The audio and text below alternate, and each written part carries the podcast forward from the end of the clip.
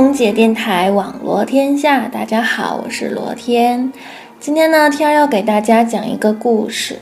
故事发生在中国一个西北地区一个非常非常贫困的山区里，有一个只有初中文化的乡村教师。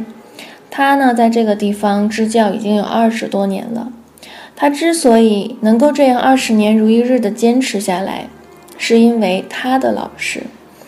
他从小呢就父母双亡，他的老师把他当儿子一样看待，吃在学校，住在学校，过年的时候呢，老师也会带着他回家一起过年。有一年呢，就在他们走山路的时候，突然遇到了一群野狼，然后老师呢为了救他，自己就被狼群给撕碎了。就在弥留之际的时候。老师已经讲不出任何话了，因为脸上的肉也被狼撕掉了一块儿。只是老师呢，有一种急切的放不下的那个眼神，望着学校的方向。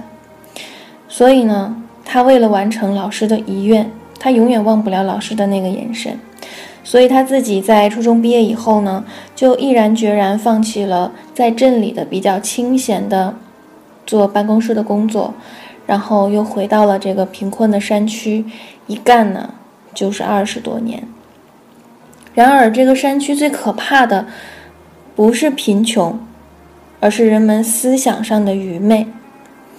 有很多很多事情啊，市里啊，为了救济贫困山区，就给他们送来了那种耕种用的拖拉机啊，还有柴油。村民们最后不知道怎么平分这个拖拉机呢？最后决定了把拖拉机给拆了。你一个轮子，我一个方向盘，我一块铁，这样给平分了。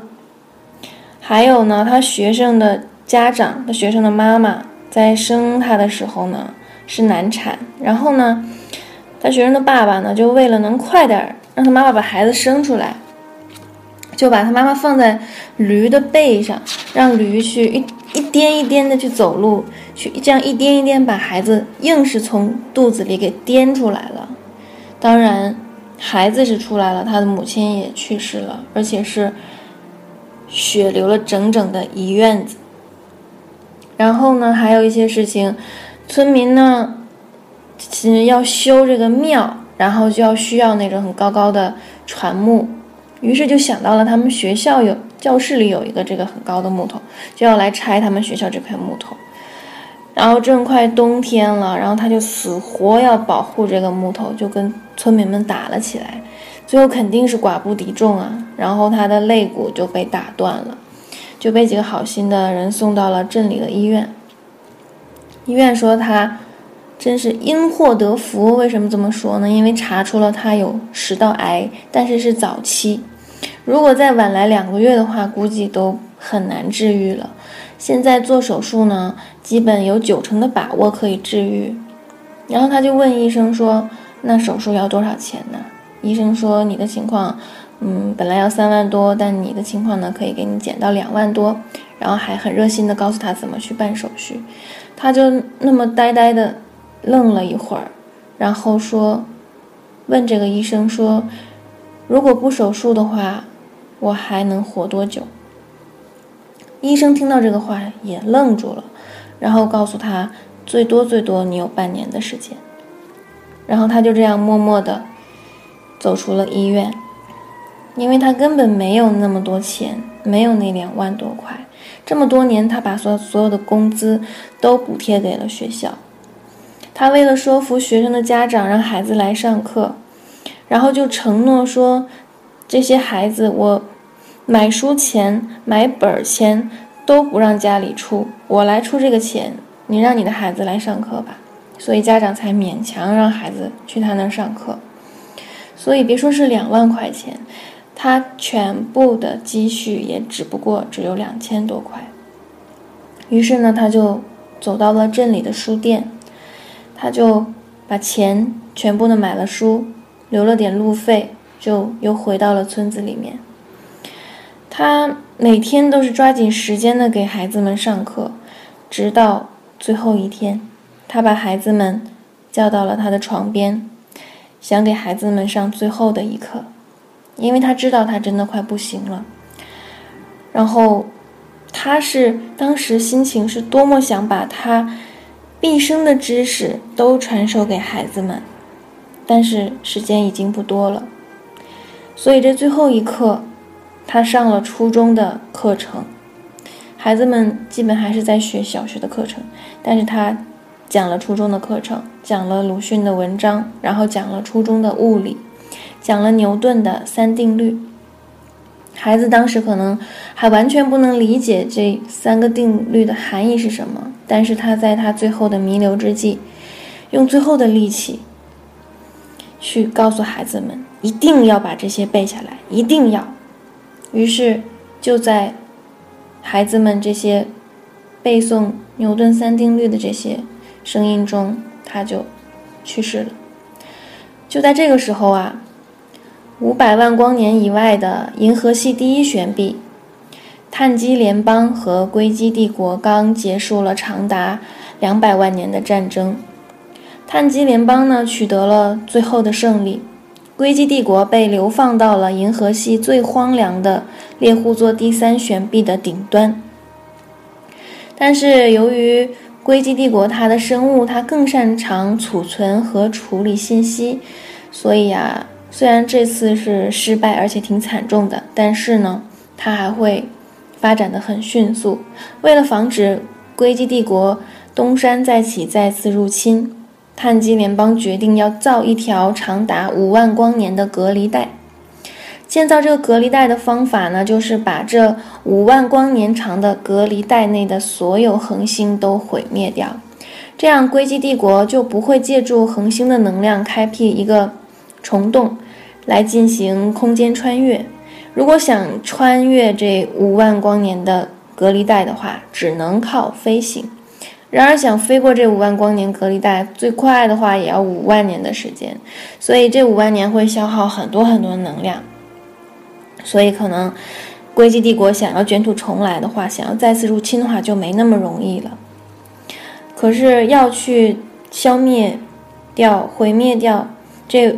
五万光年隔离带的所有恒星，碳基联邦呢？它其实是一个很民主的文明。在毁灭这些恒星之前呢，它都会甄别一下这些恒星的行星是否有三 C 级以上的文明生物存在。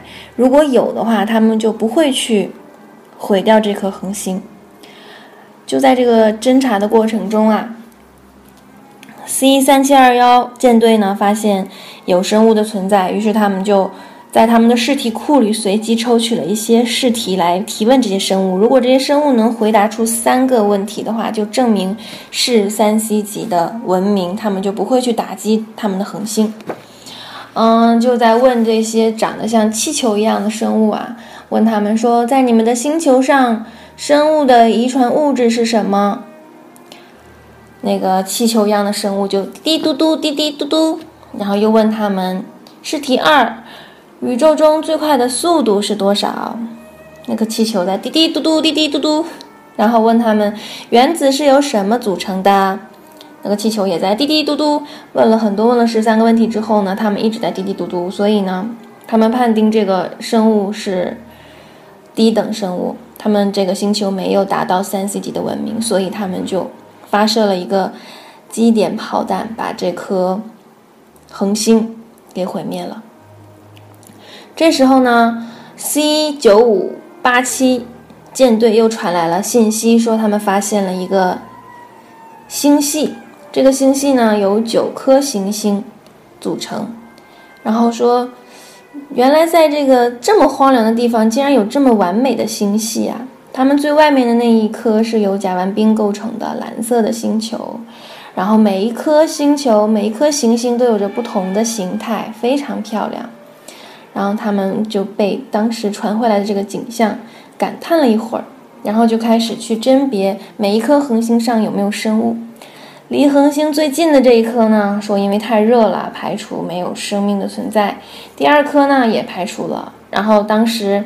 碳基联邦的指挥官就说：“凭直觉，第三颗恒行星上一定有生命的存在。”于是他们真的发现了有生命的存在。他们发现了一群黄色的生物，就长得非常普通，然后和他们星球大地的是一个颜色的。然后呢，有几个稍小的生物啊，围着一个中间一个较大的黄色生物，但这个中间这个黄色生物已经没有生命了。然后呢，他们就开始对这一群小的黄色生物进行测试。第一题：水是由什么元素组成的？一阵沉默，没有人回答得出来。然后又问：构成你们星球最基本的物质是什么？又是一顿一一致的沉默。然后又问：热量可以转化成动能吗？又是一阵沉默。一直问，一直都是沉默，没有人知道。然后碳基联邦的人们就觉得要放弃的时候，突然这个题问到了：说如果物体不受任何外力的作用时，它们将如何运动？突然，这一群黄色的生物就异口同声的回答：物体将会静止或做匀速直线运动，直到它受到外力为止。碳基人们突然就非常的激动，然后又问了三个关于物体的运动规律的题，这些黄色的生物都响亮的答了出来。没错，他们问的正是牛顿的三定律。然后碳基联邦迅速全面的侦探了这颗美丽的星球，然后他们发现这颗星球不只是三 C 级的文明。而是五 B 级的文明。当时呢，碳基联邦的总指挥官就问说：“没有想到，说在这么荒凉的地方，竟会有这样一个完美的星系，而且他们没有任何外力的帮助下，自己发展竟然能发展到了五 B 级的文明这种程度。”然后又他有个疑问，他就问说：“那他们的记忆是通过什么遗传的呀？他们信息的传递速率是多少啊？”然后前方舰队的人就回答他说：“他们并没有记忆遗传这一项，然后他们的信息传递速率是十五比特。”当时指挥官就惊呆了，说什么这太不可思议了！那他们一代一代是如何进行知识传递的和进步发展的呢？他他们参谋长呢就说说，嗯，他们这个星球有一部分的生物是专门从事。知识传递这个任务的，嗯，我们可能已经很久没有用的这个词汇了，但是有一个上古时代有的词汇叫做教师。然后总指挥官很感动，然后他就决定说，不去打击这颗星球，不去打击这颗恒星，然后并且我们也不去打扰它，并且把这颗恒星。以它为圆心的，一百光年内的地方，都设为禁飞区，让这个美丽的星球继续自己发展下去。我们不去打扰。好了，故事讲完了。当然，这不是我讲的故事，不是我写的故事，这个是刘慈欣的科幻小说《乡村教师》。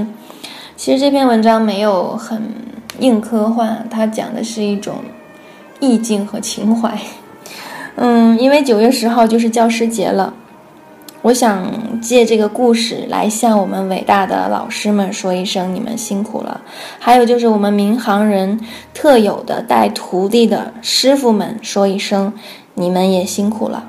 你们都是肩负着我们人类的未来和人类的命运。好了，今天的网络天下真的有点长哦。空姐电台网络天下，我们下期再见。